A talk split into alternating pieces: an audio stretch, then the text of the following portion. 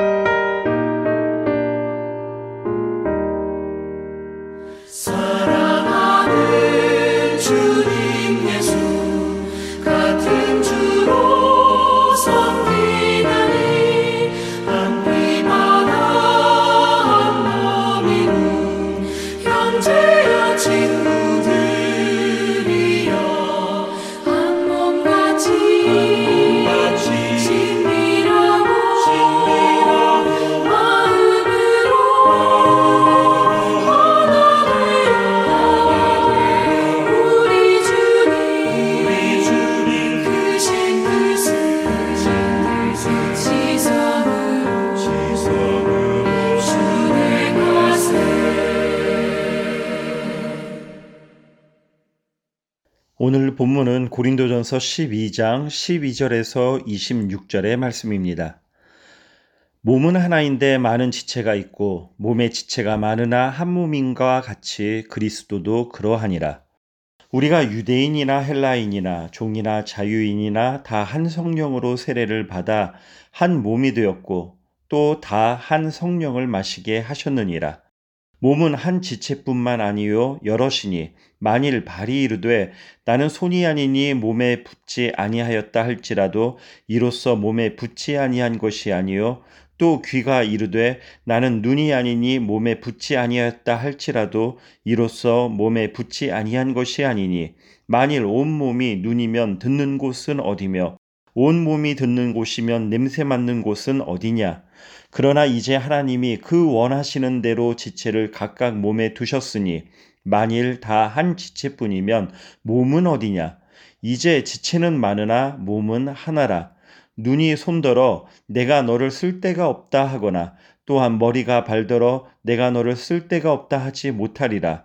그뿐 아니라 더 약하게 보이는 몸의 지체가 도리어 요긴하고 우리가 몸에 덜 귀히 여기는 그것들을 더욱 귀한 것들로 입혀주며 우리의 아름답지 못한 지체는 더욱 아름다운 것을 얻느니라. 그런즉 우리의 아름다운 지체는 그럴 필요가 없느니라. 오직 하나님이 몸을 고르게 하여 부족한 지체에게 귀중함을 더하사 몸 가운데서 분쟁이 없고 오직 여러 지체가 서로 같이 돌보게 하셨느니라. 만일 한 지체가 고통을 받으면 모든 지체가 함께 고통을 받고 한 지체가 영광을 얻으면 모든 지체가 함께 즐거워하느니라. 아멘. 고린도전서 12장은 은사장으로 잘 알려져 있습니다. 어제 본문인 1절에서 11절에 여러 가지 은사들이 나열이 됩니다. 그리고 그 은사들은 한 분이신 성령께서 각 사람에게 나누어 주신다고 말씀합니다. 그리고 오늘 12절부터 등장하는 내용이 바로 지체론입니다. 우리의 몸을 예로 들어 설명하고 있는데 그 내용의 첫 번째가 교회 안에는 다양한 역할과 은사가 등장하며 이는 서로 비교할 것이 아니라 하나님의 원하시는 대로, 즉 하나님의 주권대로 나누어 맡기셨다는 것이고 두 번째는 다른 은사나 역할을 업신여기거나 부러워하거나 비교할 필요가 없다는 것입니다.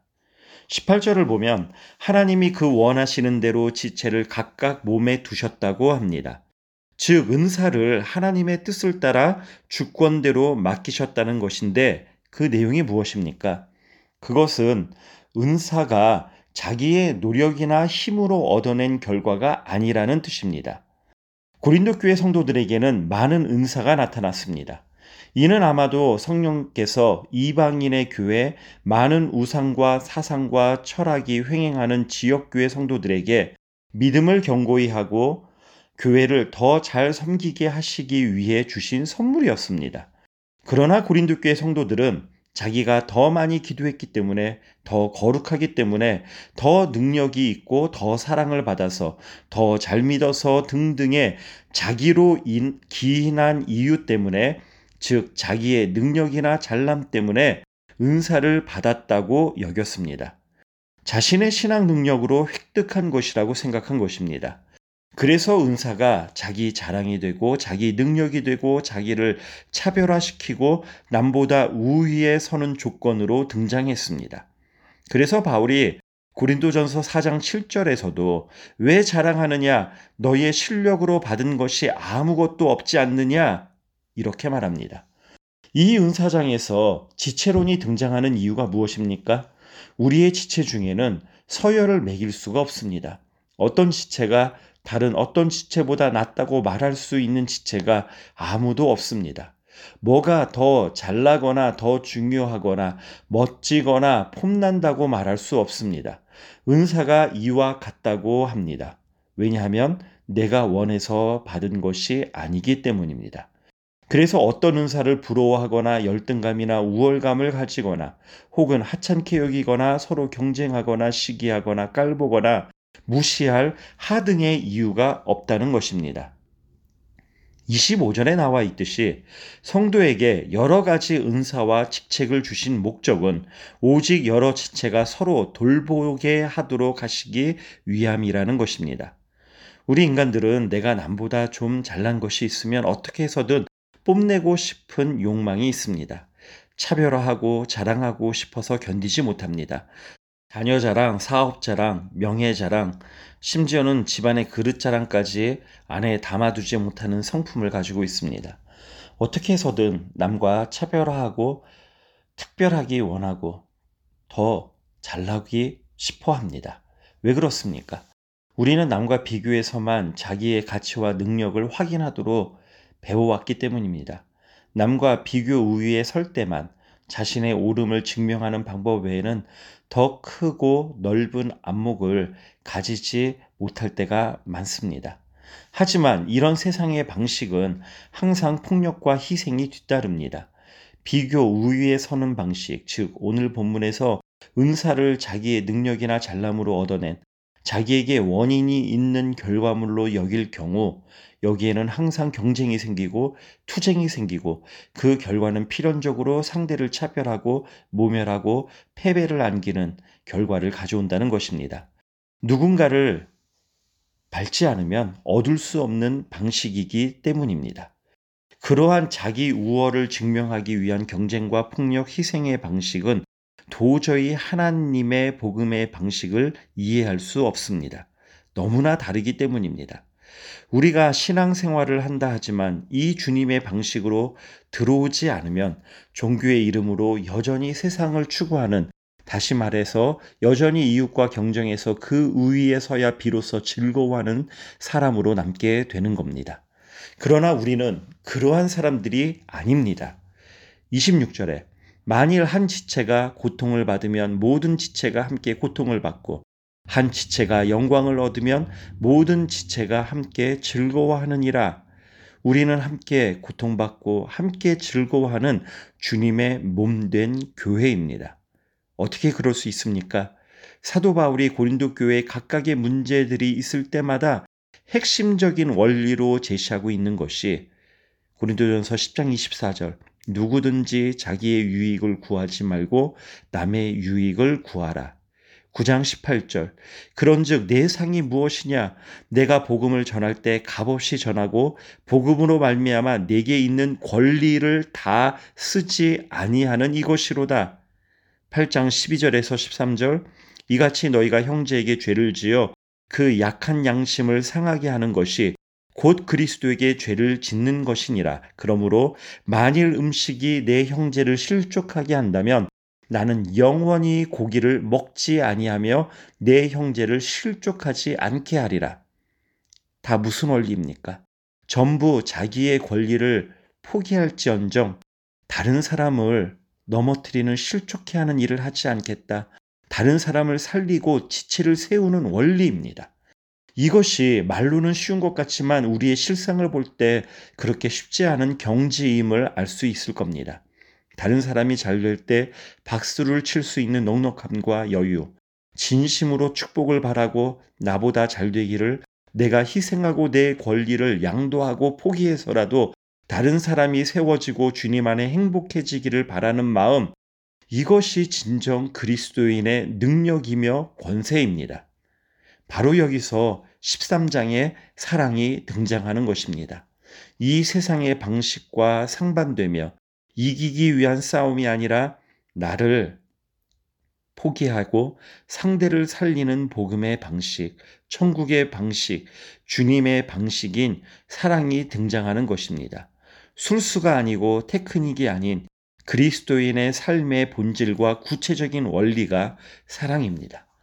하나님도 신앙도 전부 자기의 취향과 목적에 끼워 맞추고 신앙의 이름으로 자기의 야망을 이루려고 하나님을 도구화하는 온갖 시도가 횡행하는 이 시대에 왜 사랑만이 대안이고 왜 그것이 신자의 본질인지를 깨닫고 용기 있는 사랑으로 세상 앞에 참된 이웃으로 존재하는 우리 모두가 되기를 간절히 바랍니다. 성도님들, 하나님은 왜 교회를 위해 성도들에게 은사를 주시는 것일까요? 그것은 교회가 중요하기 때문입니다. 교회는 주님의 피로 값을 지불하고 사신 하나님의 사람들의 공동체로 하나님은 지금도 교회를 통해 예수 그리스도 안에서 하나님의 구원을 이루어가고 계시기 때문입니다. 우리가 사는 세상엔 많은 단체나 집단들이 있습니다. 다양한 성격과 유형의 단체나 집단들이 있습니다. 그런 단체나 집단들 중에는 선하고 아름답고 세상에 유익하고 필요한 단체나 집단들이 있습니다. 그럼에도 세상의 어떤 단체보다 집단보다 중요한 공동체는 교회입니다. 왜냐하면 교회는 하나님의 사람들의 모임이며 하나님은 역사 속에서 교회를 통해 사람을 구원하시기 때문입니다. 기도하겠습니다. 주님, 교회를 몸에 비유하여 우리에게 그 진리를 가르쳐 주심을 감사합니다.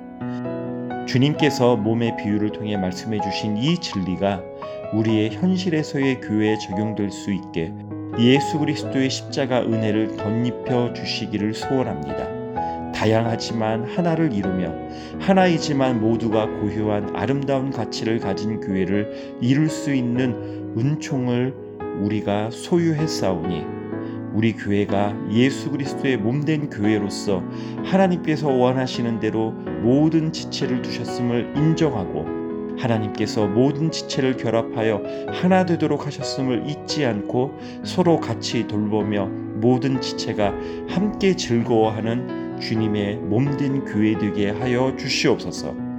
주님, 코로나19로 인해 여전히 어려움 가운데 있는 많은 사람들을 기억하여 주시고 이 땅 가운데 긍휼을 베풀어 주시옵소서. 예수님의 이름으로 기도드렸습니다. 아멘.